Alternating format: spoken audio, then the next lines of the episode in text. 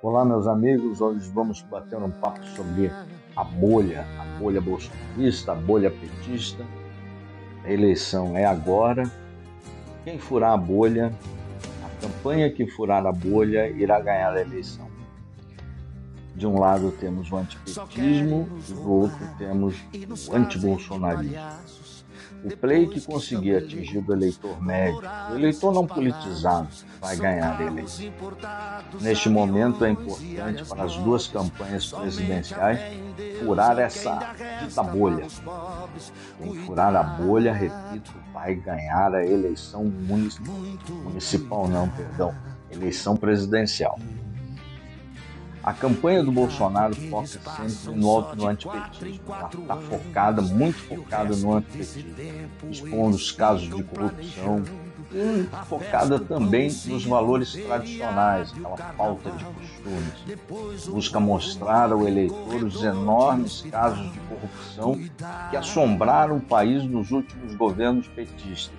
Petrolão, mensalão, tudo que for roubo da República, esses caras fizeram.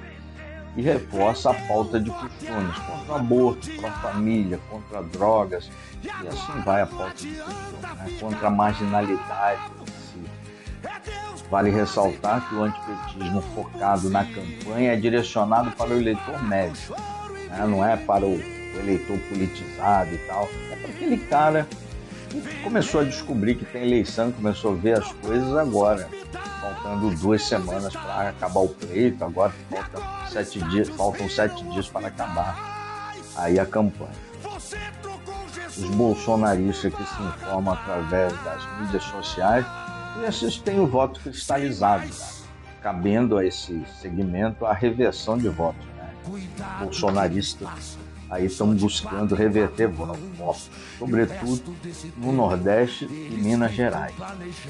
Já o antibolsonarismo, encampado pela campanha petista, foca na pandemia, aquelas declarações, aquelas declarações trágicas do Bolsonaro durante a pandemia, foca na pandemia, e nas declarações sempre estridentes do nosso presidente, reforçando alguns estereótipos já expostos aí na mídia tradicional, pelas redes sociais.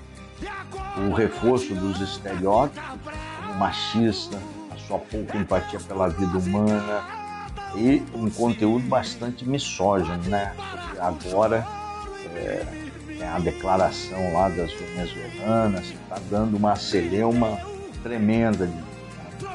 Quem é bolsonarista, quem se informa pelas redes sociais, sabe que o presidente não é isso, mas a maioria, as campanhas estão voltadas, vou repetir, para o eleitor médio, para aquele eleitor não politizado. Então a maioria vê o que compra o que está na televisão aí, né?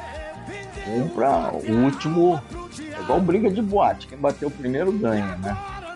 Sempre tem material novo, publicitário aí, pelas declarações do presidente, a ser explorado pela mídia.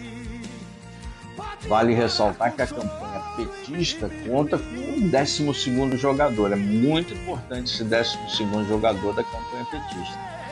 O Supremo Tribunal Federal e seu puxadinho chamado Tribunal Superior Eleitoral, um tribunal que virou Tribunal Censor Eleitoral, censura tudo, e está interferindo diretamente na campanha presidencial de 2022, censurando plataformas como a do Brasil Paralelo, você não sabe, o Brasil Paralelo tem 400 mil assinantes e 300 funcionários.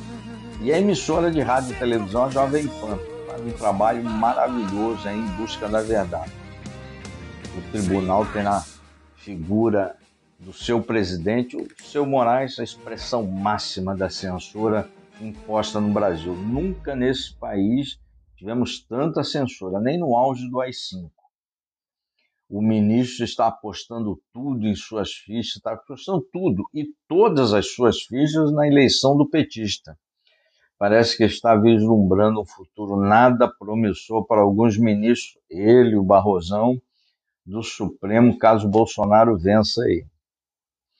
Esta batalha tem como palco principal o Sudeste, sobretudo dois estados, São Paulo e Minas Gerais. Quem levar o Sudeste vai ganhar a eleição. A eleição seria, vai ser definida aí, ó, no Photochat. É igual corrida de cavalo. Aquela meio focinho na, na frente ganha a eleição, ganha a corrida. Quem conseguir atingir o eleitor médio, o eleitor não politizado, vai ganhar a eleição. Arrisco a dizer que o antipetismo será maior que o antibolsonarismo. Era isso que eu tinha que falar. Cada um tem que furar sua bolha. Um abraço a todos. Até o próximo.